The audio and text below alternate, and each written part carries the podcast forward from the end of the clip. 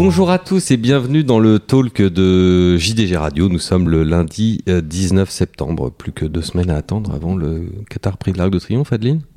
Tout à fait. On l'attend le avec compte à impatience. rebours à lancer. Tous Plus les que jamais. Tous les jours des nouvelles. Ah bah on essaye, oui. Encore ce soir Et au encore ce galop. soir, oui. On va, en, on va en reparler tout à l'heure. Euh, Adrien Cugnas, bonjour. Bonjour Marielle, On est heureux de vous accueillir autour de cette table. plaisir partagé. Et puis on est surtout très heureux d'avoir en ligne un jeune entraîneur français qui réussit particulièrement bien. Et encore une fois, cet après-midi, lundi, euh, sur l'hippodrome de Saint-Cloud, c'est Christopher Head. Bonjour Christopher. Bonjour à tous et merci pour m'avoir invité. Mais merci à vous surtout d'avoir accepté euh, notre invitation. Euh, les entraîneurs français, euh, on le sait, euh, sont euh, en ce moment un petit peu euh, sous le, dans l'œil du cyclone. Il y a un débat qui s'est instauré sur la compétitivité, française. Mais vous, Christopher, vous semblez y échapper. On, a relevé euh, 15 chevaux dans votre effectif et, et 4 black type euh, cette année. Euh, vous avez des résultats assez, euh, assez euh, au-dessus de la moyenne. Bah, écoutez, on a la chance d'avoir des, des propriétaires qui ont des bons chevaux et qui nous les confient, euh, ce qui fait qu'on a une large sélection qui est faite à la base, ce qui explique vraiment les, les résultats qu'on a cette année avec ces chevaux-là. Euh, bonjour Christopher, il y a une chose que je remarque, c'est que j'aime bien regarder moi le taux de victoire par partant, et vous êtes à- avec la victoire d'aujourd'hui à 25% de victoire par partant, c'est vraiment très élevé. Et, et, Ouais. hum, pourtant vous courez beaucoup aussi. Alors, euh, est-ce que vous, comment ça se passe les engagements? C'est quelque chose que vous faites seul, vous faites ça en équipe? Comment, quelle est votre méthode? Non, non, écoutez, c'est des engagements qui sont faits seuls.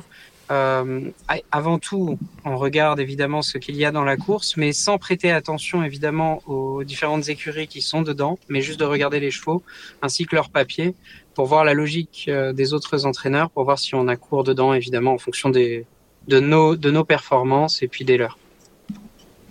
Alors, la, beauté de cette année, c'est que Tigré, donc je sais pas si je prononce bien le nom de la pouliche, euh, qui, est, une pouliche que vous a confié euh, votre premier client, monsieur Christophe Brun, euh, qu'il il l'a élevée à partir d'une jument qui avait été à l'entraînement aussi chez vous, je crois, est bonne, elle a gagné groupe et euh, il l'a il l'a vendue. C'est c'est vraiment une belle histoire, cette Tigré.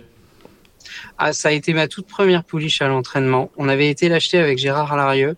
Et malheureusement, à quelques, quelques jours de la, de la course qui était prévue, elle s'est mise à corner. Et du coup, on avait pris la décision qu'il valait mieux ne pas la courir pour faire une mauvaise performance et plutôt l'envoyer à l'élevage et, et probablement avoir un très joli produit pour, pour le futur. Et on a eu de la chance, évidemment, avec Tigray qui est le tout premier produit de cette mère, avec une saillie qui a été recommandée par euh, Gérard Larieux. Enfin, toute cette histoire-là a été incroyable, mais malheureusement, elle sort évidemment d'une histoire qui a été un petit peu plus difficile au début. Moi, la question que j'avais envie de vous poser, Christopher, évidemment, vous faites partie du- du- d'une grande lignée, la famille Aide, que chacun connaît en France. Comment est-ce que vous, vous définiriez votre patte personnelle dans l'entraînement?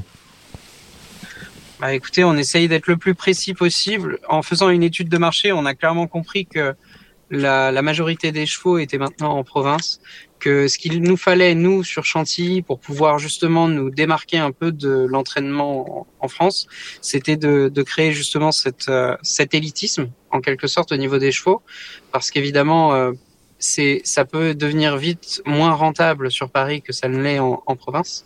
Mais si par contre on a de, de bonnes qualités de chevaux, on est idéalement placé pour pouvoir aller justement dans les belles courses de Chantilly et de Paris et justement les rendre compétitifs plus que les autres.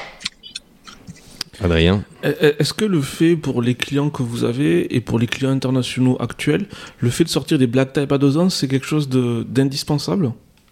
Ça l'était pas pour eux, c'est arrivé en, en cours de route.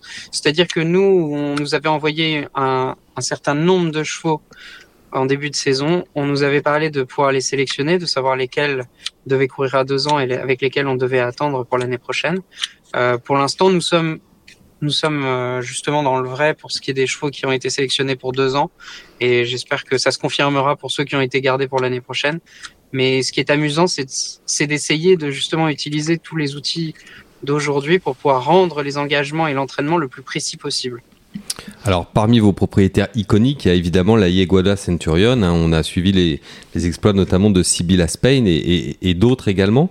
Comment avez-vous connu euh, ce, ce propriétaire qui était totalement nouveau pour nous, enfin dans, la filière hippique française écoutez, j'ai eu la chance de pouvoir déjeuner avec lui à Deauville. Et, euh, à l'issue de, nos discussions lors du déjeuner, il m'avait promis qu'il m'enverrait quelque chose à entraîner euh, l'année prochaine. Et il s'est avéré que ça a été Sibylla Spain. Et j'ai vraiment eu énormément de chance. Euh, parce que bon, bah, c'était une pouliche qui était vraiment magnifique, mais qui, qui avait été passée par le circuit des ventes et qui avait été rachetée. Mais enfin, elle avait juste un cœur et, et un mental qui faisait qu'elle pouvait devenir toute bonne et surtout au niveau du papier. Les Frankels sont juste incroyables. Adeline Oui, c'est vraiment la jument, enfin la pouliche qui a marqué le début de votre carrière, j'imagine, et qui vous a propulsé sur le, sur le devant de la scène. À la même manière qu'en fait, on, on, a des chevaux comme ça qu'on qu gardera toujours à l'esprit, même, même 50 ans après. Je pense notamment à mon père qui, évidemment, lui, a connu son premier essor grâce à Marchand d'Or. On a toujours un peu ce cheval qui va faire la différence auquel personne n'a vraiment cru, mais qui nous l'a envoyé quand même, et qui du coup derrière a montré que justement il avait autre chose que, que, ces, que ces petites attentes-là.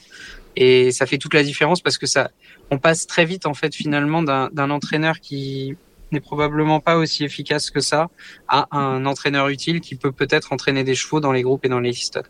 Alors on parle de groupe de listed, euh, on parlait de l'Arc de Triomphe qui aura lieu dans deux semaines. Euh, vous avez deux partants potentiels dans les groupes 1 de deux ans. Est-ce que vous avez, euh, vous avez fait votre choix pour euh, Tigré, pour Blue Rose Sen, je ne sais pas si je prononce bien, qui, qui, ont des engagements, je crois, dans le Boussac et dans le Lagardère? Est-ce que, enfin... Ah, c'est la beauté du système dans lequel on s'est installé, c'est que finalement ce programme, on l'a depuis longtemps. Les chevaux ont été sélectionnés à la base et, et mesurés justement pour pouvoir voir s'ils étaient capables d'emboîter le pas, parce que tout, chaque préparatoire pour ces chevaux-là est importante et elle est idéalement placée parce que justement elle est euh, elle tombe exactement au bon nombre de jours qu'il faut avoir entre les courses pour pouvoir justement aller affronter ces groupes. Et Tigray et Blue Rosen, évidemment, ces plans-là été établis au début. On parlait déjà de pouvoir les mettre et Tigray dans le Lagardère et Blue Rosen dans le Boussac. À ce moment-là, au tout début de leur carrière, à aucun moment il s'agissait de les faire courir dans la même course. Et ça, ça, ça, révèle un peu de courage de votre part de courir la pouliche euh, dans le Lagardère face au mal. Enfin, c'est ce que vous avez fait de toute façon dans la, dans la rochette, mais euh, voilà, vous vous cachez fait, pas derrière votre petit doigt. En fait, l'idée, l'idée, c'est que la course a beaucoup changé parce que je crois que jusqu'en 2019, c'était un 1600 mètres. Mmh. Là, ça devient, mmh. ça devient un 14. Donc en fait, ça, ça rebascule un peu et toute l'historique qu'on pourrait avoir de cette course par le passé va changer. Donc il est tout à fait possible de voir une pouliche gagner ce 1400 mètres parce que finalement avant c'était un pendant euh, du Boussac, maintenant ça ne l'est plus. Donc ça va commencer à devenir intéressant et je pense qu'on peut tenter ce coup de poker, surtout quand on voit que dans dans la première, euh, dans sa préparatoire, elle en est sortie avec le record de l'épreuve. Donc en fait, ouais, elle, a beaucoup de vitesse, elle sera mieux sur euh, justement sur Alors, ce parcours-là. C'est là que... où c'est amusant, c'est qu'elle a un physique de cheval qui pourrait faire 16 et 2000. Et Blue Rosen, tout le contraire, elle a un physique d'à faire 12-14. Et finalement, il y en a une qui a que de la tenue, c'est Blue Rosen, et l'autre qui a que de la vitesse, c'est Tigray. Mmh. Et c'est assez amusant finalement. Et au niveau de l'entraînement, je pense qu'on en est arrivé au point où on peut vraiment savoir ce genre de détails avant le coup, avant même de prévoir un programme pour les chevaux. Est-ce que vous faites partie de ces entraîneurs justement qui utilisaient des, des outils euh, euh, numériques ou enfin technologiques pour euh, pour affiner votre votre jugement d'entraîneur de, de l'œil. Depuis depuis en fait depuis le tout début, Marana était la toute première pouliche que j'avais à l'entraînement et elle a eu la ceinture d'Arioneo avec qui nous travaillons. Euh, j'ai pas continué à le faire sur ces, sur la première année mais depuis l'année dernière, nous avons retravaillé ensemble parce que du coup, les, les, les, euh, le leasing de ces ceintures est devenu un petit peu plus intéressant. Parce qu'il faut quand même se dire que ça doit rentrer dans dans un dans le feed d'un entraînement. Donc mm. euh, c'est pas quelque chose qui est quand même anodin. Mm. et depuis l'année dernière on les utilise et maintenant on commence à vraiment ressentir les bénéfices de ça. Je veux dire si les résultats sont là cette année c'est aussi grâce à ça à la précision que ça a apporté au fait de savoir à quel point le cheval est prêt pour pouvoir courir et il devient compétitif. Donc reste seule la qualité à pouvoir euh, connaître un peu des chevaux, mais grâce aux lignes dans de l'entraînement.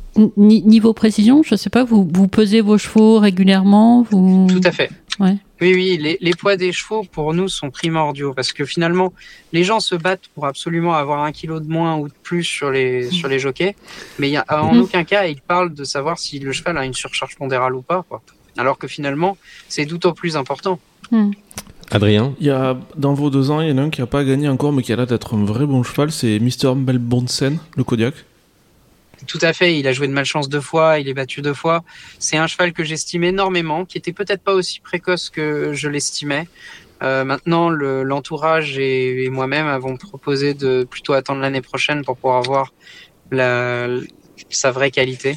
Et je pense que c'est pas une mauvaise chose parce que de toute façon, tout le travail qui a été fait sur lui à deux ans sera toujours là l'année prochaine quand on va pouvoir le réattaquer et faire un programme avec lui. Donc il va pas courir le critérium euh, Arcana du. Non, il ne courra pas le critérium et on le reverra pas d'ici la fin de l'année. Et euh, je sais que pour avoir parlé avec plusieurs de vos clients, ils remarquent le fait que vous faites un grand effort de communication à leur égard. Et est-ce que c'est une chose qui, à laquelle vous pensez consacrer une grosse partie de votre emploi du temps, le fait de communiquer avec vos clients? Je pense qu'on n'en fait jamais assez. Je pense que les autres pays autour de nous euh, le, le, font depuis très longtemps et qu'on ne s'est jamais vraiment mis à la page. Déjà pour plusieurs raisons. Le manque de temps, le manque de finances aussi qui nous permettrait de déployer un département de communication au sein de notre entreprise. Euh, J'ai essayé, moi, depuis le début de l'année, de, de, justement engager quelqu'un à l'extérieur pour pouvoir le faire et, et communiquer un maximum. Euh, là, par chance, bon, bah, ma compagne ayant un peu moins de travail s'en occupe. Et du coup ça nous permet de d'un peu mieux gérer tout ce pan là mais il s'agit de créer des newsletters évidemment et j'ai l'impression qu'on n'en fait jamais assez. Et à l'heure d'aujourd'hui je me trouve encore pas pas vraiment au, maximum de ce qu'on pourrait faire au niveau de la communication pour les, pour les propriétaires. Et, vous trouvez quand même que vos efforts portent leurs fruits? Par exemple, quand vous allez aux ventes, vous arrivez à recruter des nouveaux propriétaires grâce à Non, ça, ça, a beaucoup plus d'impact sur les clients qui sont déjà, enfin sur les propriétaires qui sont déjà présents au, sein de l'écurie. C'est de la fidélisation plus que de la conquête en fait. C'est ça, exactement. Ça a ce, ce petit engouement-là, on le fait sur les réseaux sociaux, évidemment, de mettre nos résultats et, et de montrer les vidéos, etc de, faire vivre et de créer une image autour de l'écurie. Mais à l'heure d'aujourd'hui, ça crée plus de fidélisation pour ceux qui sont déjà là, mais malheureusement, ça n'a pas encore assez d'impact pour pouvoir en faire venir de nouveaux. Il y a une chose, moi, qui me marque dans votre client le plus important en nombre de chevaux, euh, donc la, la la Centurion, c'est quand même une personne qui a investi beaucoup d'argent et qui investit voilà, dans beaucoup de juments black type. Et c'est vrai que il est quand même en quelque sorte récompensé de ses investissements très très lourds, mais c'est pas du tout le hasard si ce monsieur a des chevaux de groupe parce que il a quand même mis des moyens euh, euh, considérables dans le développement de son élevage, quoi. C'est le, le, propriétaire de la Yegada, Leopoldo, est juste une personne impressionnante qui a absolument tout réussi dans sa vie, dans tout ce qu'il a entrepris, parce qu'il déploie une énergie folle en fait euh, dans absolument tout ce qu'il entreprend. Et c'est ce qui fait la différence entre lui et on va dire le commun des mortels, parce que bon bah évidemment il se donne les moyens d'arriver à ses fins, mais pas seulement d'un point de vue financier, mais aussi au niveau de la connaissance. À l'heure d'aujourd'hui, en toute honnêteté, il connaît beaucoup mieux les papiers moi-même, alors que pourtant je suis dans le milieu depuis, depuis ma tendre enfance, mais j'ai pas honte de dire que lui euh, est juste incroyable parce qu'il passe son temps à ça, c'est devenu son son nouveau jeu, son, son nouvel enfant. Et, euh, et vraiment, je pense qu'il a mis le doigt sur pas mal de choses au niveau de l'élevage. Et je pense qu'on n'a pas fini d'être surpris. Et est-ce que, enfin, je veux dire, c'est aussi forcément euh, quelqu'un qui a une vie entrepreneuriale assez, assez fantastique. Il a, dans les télécoms, dans, dans, la, dans la restauration, enfin dans plein de choses. Est-ce qu'il, est-ce que vous discutez aussi euh, business avec lui? Enfin, Est-ce qu'il a une, un regard sur votre entreprise? Est-ce qu'il, est-ce qu'il vous donne des conseils? Évidemment, par le passé, il m'a toujours donné des conseils euh, et il continue de m'en donner. C'est assez amusant et c'est assez intéressant. De toute façon, je pars du principe que ce métier à Sadbo, c'est qu'on rencontre des gens qui ont réussi dans tellement d'autres domaines et quelque part, je trouve ça assez grandissant d'avoir leurs conseils euh, parce que tout est bon à prendre, évidemment. Ce sont quand même des gens qui ont eu un certain succès euh, au niveau entrepreneurial. Euh, surtout pour ce qui est du management des équipes. Il m'a donné pas mal de conseils à ce niveau-là. Il est évident qu'au niveau de mon équipe, j'ai toujours été très sévère et rigoureux parce qu'il s'agissait de brasser 300 employés si jamais on doit finir avec une équipe de 36, mais de 36 fidèles et loyaux parce que c'est vraiment une qualité qu'il faut mettre en avant et qui malheureusement à l'heure d'aujourd'hui est, est, de plus en plus rare. Et, euh, et évidemment, il a ce, cette aura qui, évidemment nous pousse à nous surpasser dans absolument tout ce qu'on fait. Et je pense que c'est pour ça qu'il a d'aussi bons résultats avec ses chevaux de course. Et parmi le, enfin, à Chantilly, donc forcément pour gagner les grandes courses, la première difficulté c'est avoir des bons chevaux, mais comme vous le disiez justement, c'était avoir une bonne équipe, mais c'est vraiment très très dur. La compétition est très rude dans, ce milieu-là pour avoir le, le, meilleur personnel possible et c'est très difficile. Et, vous, en fait, comment vous avez fait pour créer une équipe aussi performante autour de vous? J'en ai beaucoup essayé. Depuis le début, j'ai pas honte. Non, c'est vrai j'ai dû changer euh, énormément mes postes de responsable depuis le début que je suis installé parce que je n'ai qu'une image en tête et qu'une idée en tête au niveau de chaque poste parce que j'ai eu la chance de tous les faire en fait chez mon père et du coup je sais très bien ce que je veux et ce que je veux pas. Et du coup, quand je recrute quelqu'un, j'aime bien avoir quelqu'un de, jeune qui démarre dans le truc parce qu'il n'a pas d'idées préconçues. Il n'a pas été, euh, il n'a pas de mauvaises, de mauvaises idées par rapport à des précédents postes qu'il aurait eu dans d'autres écuries. Je pense que la, chance que j'ai à l'heure d'aujourd'hui, c'est vraiment d'avoir réussi à monter au moins le, poste de sous-entraîneur au sein de, mon, enfin le sort de, de seconde écurie chez moi qui est vraiment devenu très précis et je pense que les responsables maintenant font vraiment un, travail de précision comme, comme j'aimerais qu'ils le fassent. Euh, tout à l'heure, quand, quand, on parlait justement des, des, ventes, on parlait de fidélisation et de conquête, moi ça m'inspirait une, une, question que j'ai envie de vous poser. Euh, je pense qu'une des choses assez centrales dans la compétitivité française, c'est la capacité à, recruter des grands propriétaires internationaux et qui sont ceux susceptibles à la fois d'apporter des chevaux très bien nés et également des chevaux achetés assez chers aux ventes. Justement, vous, à, à votre niveau personnel, vous faites ce travail de recrutement. Est-ce que vous pensez que les Français ont toutes leurs chances pour pouvoir attirer ce, ce type de yearling? C'est devenu de plus en plus difficile, comme vous-même l'avez montré euh, dans, dans un, un, de vos, une de vos éditions. Vous aviez dit qu'en effet, sur 85% de chevaux vendus au mois d'août, il y en a, il y en a 75% qui partent à l'étranger. C'est devenu de plus en plus difficile en fait euh, pour essayer d'attirer le client parce que il y a évidemment le, la notion culturelle du côté des, Anglais et des Irlandais qui prédomine, que nous n'avons pas forcément.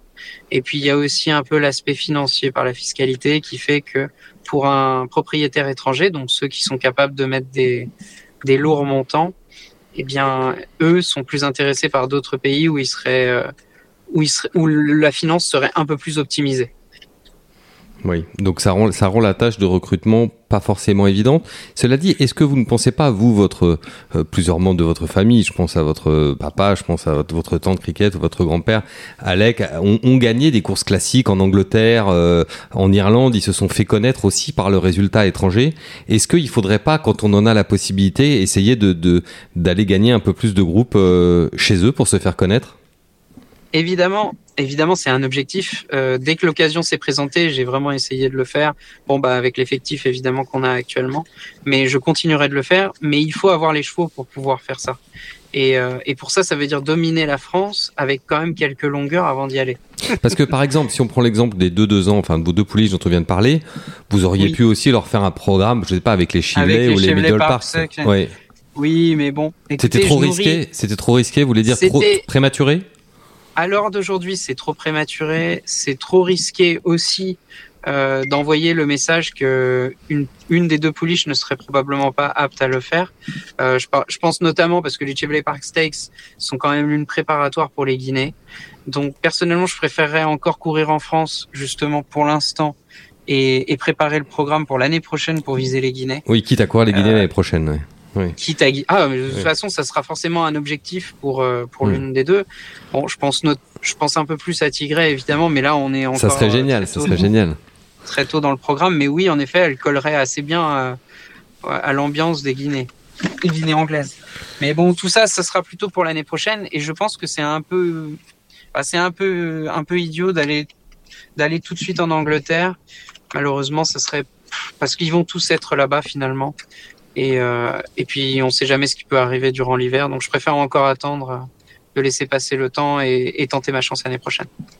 Adrien. Euh, après cette première, après cette saison très forte cette année où vraiment euh, il y a eu des résultats qui ont vraiment tapé dans l'œil des des, du, des gens du milieu, on, peut penser que vous, vous, allez avoir une vraie diversification des, de vos clients. Enfin, je, y a, y a, je, je, pense que votre téléphone a dû sonner, que vous allez avoir peut-être quantitativement et qualitativement euh, plus de plus de chevaux pour l'an prochain.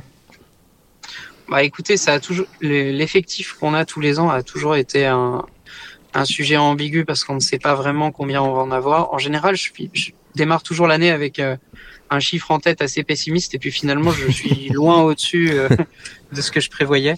Et je préfère garder cette, cette, cette idée-là. Donc pour l'instant, écoutez, on, on pense qu'on va être entre 35 et 40 et puis si jamais on en a plus, tant mieux. Parce que de toute façon, on a, on a fait l'acquisition de, de la cour de mon père pour l'hiver. Et du coup, on sera en capacité de pouvoir recevoir plus de chevaux. J'ai formé exprès des équipes en avance en vue justement de, de l'expansion à venir. Donc euh, tout est tout est son contrôle. Vous parlez de la cour de, de votre père, vous m'offrez une transition toute trouvée avec la question que je vais vous poser. Votre père vient d'annoncer dans, dans Jour de Galop samedi soir euh, qu'il allait prendre sa retraite à la fin de l'année. Euh, pour vous, c'est aussi une page qui se tourne, mais euh, je dirais la relève est assurée quand même. Est-ce que ça vous a fait quelque ah. chose justement? J'imagine que vous l'aviez, vous le saviez avant que ça soit dans, dans la presse. Je suppose qu'il allait arrêter, mais. Bah écoutez, je l'ai appris en même temps que vous parce que mon père a toujours fait grand secret de, de tout ça. donc voilà, donc euh, je l'ai. Vous-même, vous étiez peut-être au courant avant moi. Non, écoutez, moi je l'attendais pas vraiment et je voulais pas et j'avais aucune envie de le voir arriver. Mon père, le quand j'ai travaillé pour lui, c'est ça a vraiment été les plus belles années de ma vie parce que bon bah il m'a tout appris. Évidemment, je l'ai connu dans les bons moments ainsi que dans les mauvais et j'ai vu la manière qu'il avait de de quand même diffuser une aura d'optimisme et, et, et de loyauté. Enfin, c'était juste incroyable. Je me disais, mais il y a des moments où c'était vraiment difficile, comme vous pouvez vous l'imaginer en tant qu'entraîneur. Évidemment, il y a la loi des séries qui s'installe. Et quand on était dans une mauvaise série, lui tenait encore bon en fait. Et et c'était galvanisant pour le reste des équipes et ça nous permettait tout le temps de rebondir et de retrouver encore des bons chevaux et, de gagner des belles courses. Et j'ai toujours trouvé ça incroyable venant de lui. Et le fait de l'avoir encore dans mon entourage, certes, bon, évidemment avec une certaine distance parce que il voulait vraiment que je m'installe en nom propre et qu'on on me garde pas dans son ombre, mais il a toujours été disponible à chaque fois que j'avais la moindre question. Et ça, c'était vraiment incroyable pour moi pour débuter. Adeline, je vous laisse l'honneur de la dernière question pour notre ami Christopher. Alors, si on reparle de votre père, je me rappelle de, de lui en Arabie Saoudite, euh, à Riyad, quand il a gagné le Red Sea Turf Handicap. Euh, C'était, enfin, les entraîneurs français lors de cette première n'étaient pas, pas vraiment nombreux. Euh, est-ce que vous pensez, comme lui, qu'il est important comme ça d'aller défricher des nouveaux territoires et est-ce qu'à l'avenir on pourrait vous voir l'hiver dans ces pays euh, émergents, bon, même si l'Arabie Saoudite n'en est plus vraiment un, mais euh, on pense au Bahreïn, on pense à tous ces pays qui font, où on trouve de gros investisseurs. Bien sûr, la première année, il, avait, il y avait eu un plan avec Deacon s'il n'avait pas été vendu pendant les ventes de l'arc. Mhm. d'aller courir au Bahreïn. Donc on a évidemment tout le, le pattern international, on l'a euh, sur euh, sur notre sur notre chevet pour essayer de trouver justement où on pourrait aller pour aller dénicher des courses comme celle-ci. Euh, évidemment, c'est de plus en plus difficile de s'importer, mais je, mais je pense qu'à mesure que l'écurie va grossir, les opportunités vont aussi s'amplifier parce qu'évidemment, ça, ça n'a aucun intérêt de courir les mêmes chevaux dans les mêmes courses. Et du coup, à ce moment-là, on aura la chance de pouvoir essayer les mêmes aventures que lui m'a toujours dit que que les records étaient faits pour être battus, donc on allait faire absolument tout ce qu'il fallait pour que ça arrive. Bon, bah, tout le mal qu'on vous souhaite, Christopher, c'est de battre euh, les records familiaux parce que Dieu sait qu'ils sont nombreux. Vous avez une lourde responsabilité sur vos épaules, avec avec toutes les grandes courses remportées par euh, vos, vos, différents ascendants. Euh, encore mille merci, Christopher, d'avoir répondu euh, à, à, nos questions. C'était un plaisir de vous accueillir. On vous dit à, à très bientôt et en particulier, comme on l'a compris, Adeline et Adrien, le week-end de l'Arc pour le Lagardère et le Boussac. On sera là. Avec plaisir. De retour euh, autour des micros après avoir reçu Christopher, Adeline. On va parler évidemment du prochain arc de triomphe puisque chaque jour euh, apporte son lot de nouvelles. C'est c'est drôle parce qu'il y a certaines éditions où euh, il faut vraiment attendre euh, le premier forfait pour avoir un regard sur la course. Là, euh, on a l'impression que les entourages des chevaux, depuis plusieurs semaines, oui, c'est vraiment. euh, on ne sait pas si c'est de l'info, de l'intox. On a l'impression que tous les chevaux qui ont une chance, on annonce vraiment fortement leur présence au départ, Adrien, comme si on voulait un petit peu décourager les autres euh, de participer. Est-ce que c'est parce qu'on annonce un nombre de partants record que les nouvelles se succèdent aussi vite? Les journalistes sont à la recherche de confirmation Peut-être que c'est aussi que cette année, il y a plus de choix et des entourages divers, avec euh, des gens un peu plus décomplexés ou plus libres. Vous pensez que c'est cette variété qui fait qu'ils communiquent plus? Ah Bah, typiquement, le, le- la communication autour de Very Elegant est extrêmement différente de ce qu'on connaît en Europe. C'est des gens qui. c'est- C'est c'est un autre monde. Oui, l'Australie.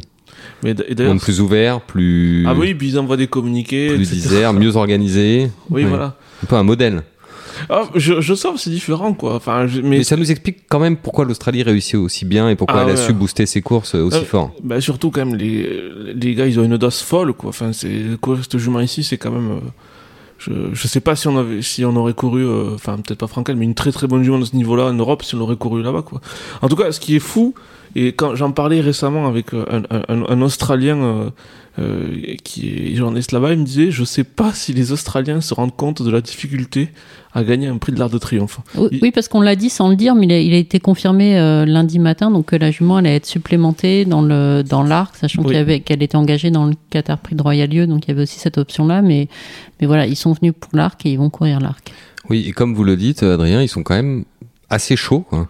Bah, encore une course sur 2400 mètres ça doit être facile à gagner. Oui, c'est ça, ils ont, ils ont tellement l'habitude d'enfiler les groupes 1 comme des perles qu'ils pensent que ça va être pareil dans l'arc. Et ben voilà, et d'ailleurs, euh, je. Cela dit, la jument, d'après son entraîneur euh, Francis Graffard, que nous avons eu tout à l'heure au téléphone, euh, que nous avons vu à Saint-Cloud, pardon, la jument continue à progresser. Elle est vraiment de mieux en mieux. Bah, on l'a vu, de toute façon, c'était pas la même jument entre sa rentrée à Deauville dans le Romanée et euh, et dans le foie à Paris-Longchamp. Ça veut dire qu'elle a une chance de disputer l'arrivée cette fois de là? Bah, si elle fait la même, euh, si elle fait les mêmes progrès euh, euh, entre sa deuxième et sa troisième course qui sera l'arc qu'entre sa première et sa deuxième. Oui, elle a une chance. Enfin, elle, a vra- elle a eu vraiment besoin de temps, je pense, pour s'adapter à son nouvel environnement, à son nouvel hémisphère.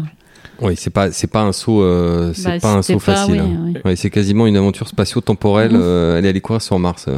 En, en tout cas, l'avantage, si on fait un peu un truc euh, auto-centré, c'est qu'on aura des trucs à écrire, quoi. Ça sera, ça sera assez intéressant si elle gagne de l'arc. Adrien euh, aime avoir des Bah, choses à écrire. La bonne nouvelle, J'aime ça, j'aime mon métier. Oui, puis si elle gagne, si elle gagne l'arc, la bonne nouvelle, c'est qu'on peut-être l'entraînement français, va, oui, il va sauver sa saison. Mm. Ce serait plutôt sympathique. Oui, c'est vrai, j'avais oublié, oui.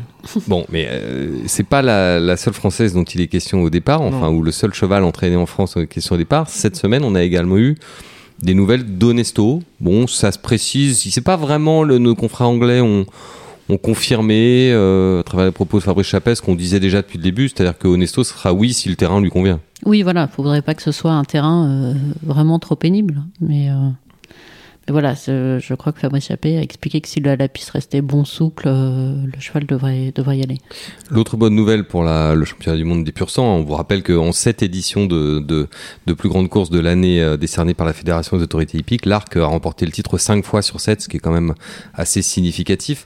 Dans ce championnat du monde des pur sang, on a également une bonne nouvelle au niveau du rating, Adrien, c'est la confirmation de Luxembourg pour Eden O'Brien. Ce qui est un, ch- c'est un, un match dans le match. Parce que c'est quelque chose que quand j'ai fait la une d'hier, j'avais, j'en avais entendu parler, mais quand vous le voyez en face de vous, c'est étonnant. Il a couru plus de 33 ans dans l'arc. Il a un seul cheval dans les trois, c'est Aïcha Para le troisième. Alors vous allez me dire, il y a des leaders, etc., etc. Mais quand même, c'est un truc dantesque. En courir 30 et pas un.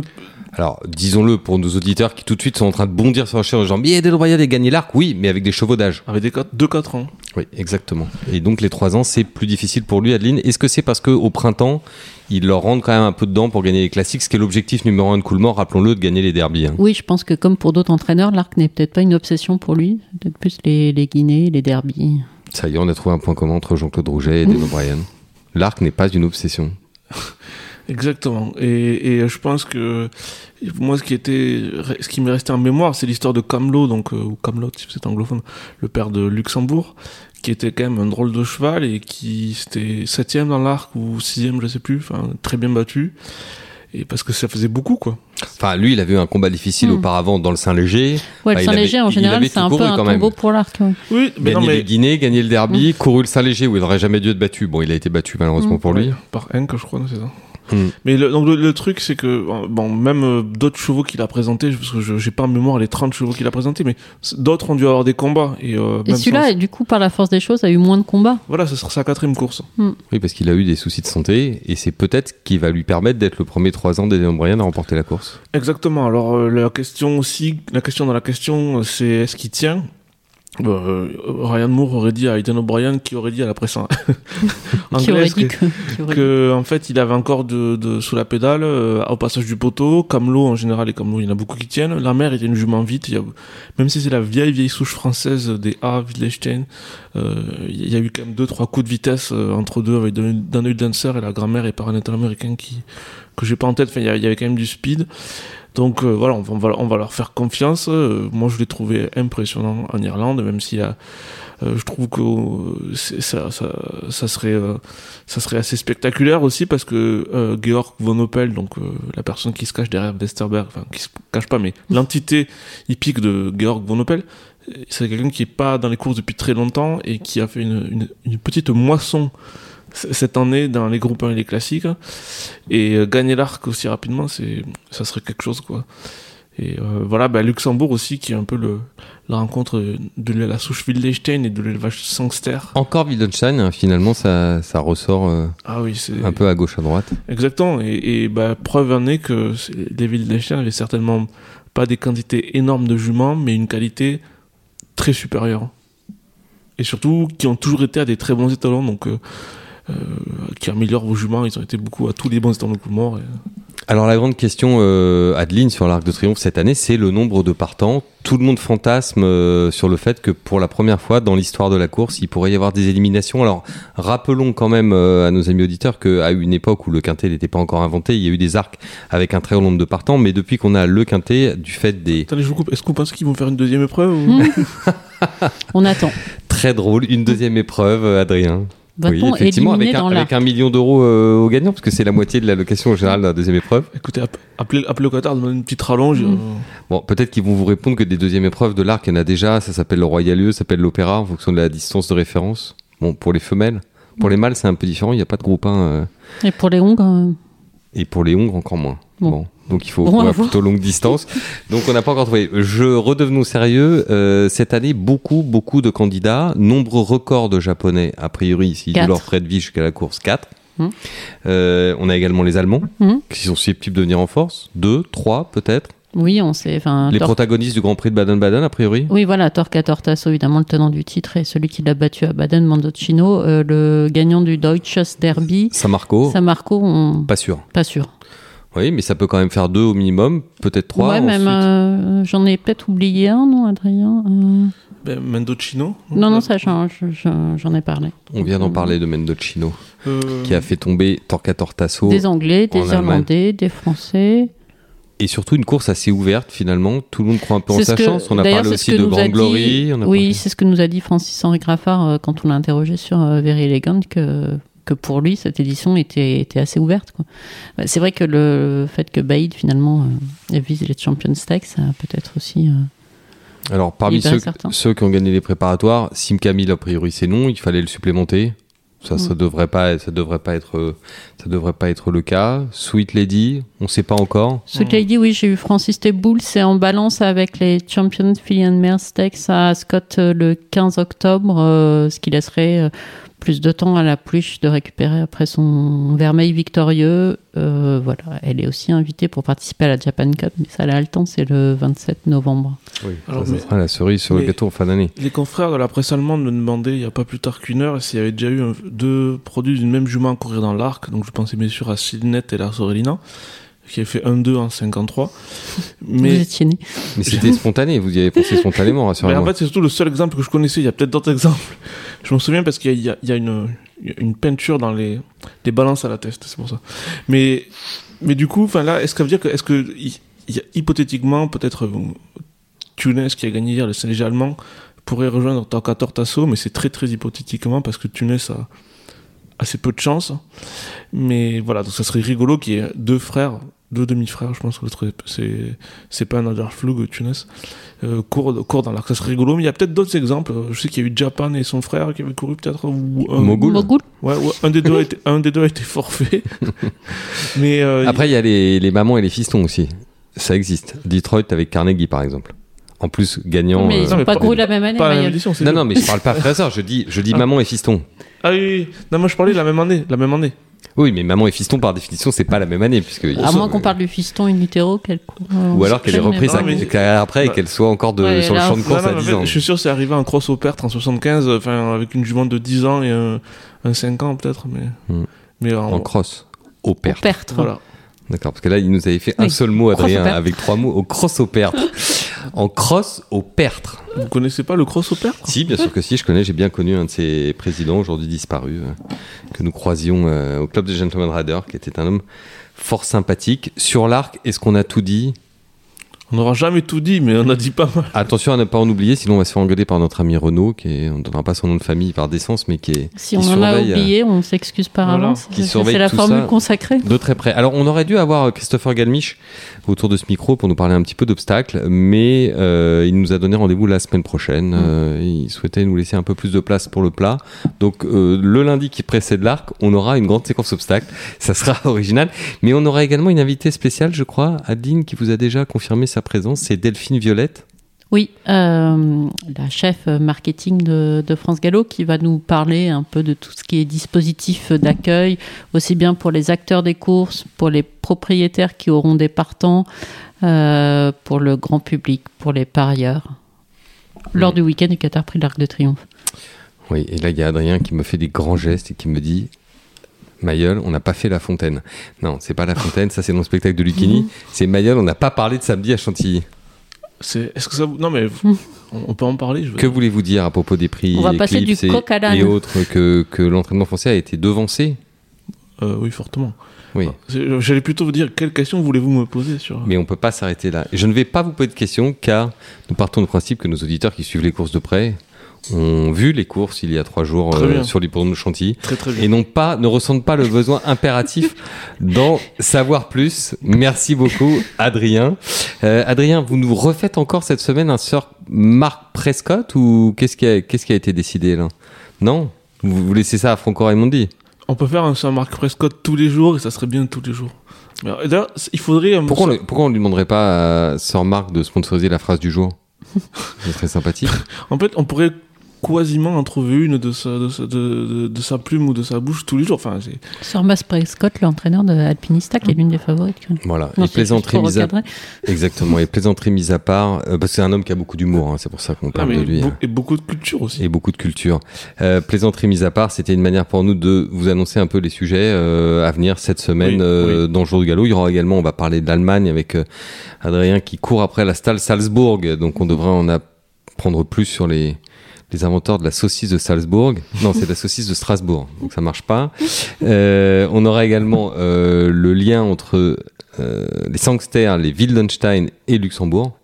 Ça, c'est un petit mystère à découvrir euh, sous votre plume. Il n'y a pas que vous qui écrivez. hein. donc, on aura également Christopher Galmich qui va nous parler d'une association fort sympathique de jeunes euh, bourbonnais, enfin du bassin de l'Allier et de la Nièvre, euh, euh, qui investissent dans les chevaux et qui ont de la réussite, qui ont Dans un les chevaux d'obstacle. d'obstacle, un bon cheval qui s'est placé à Auteuil la semaine dernière dans une belle course à, à condition qui vaut déjà euh, Black Type. Et puis ensuite, on va partir euh, sur les sentiers de l'Orne euh, avec Adeline. Alors, on ne sait pas si ce sera prêt pour cette semaine, mais peut-être pour la semaine suivante avec un article très attendu sur une nouvelle clinique euh, qui s'installe là-bas.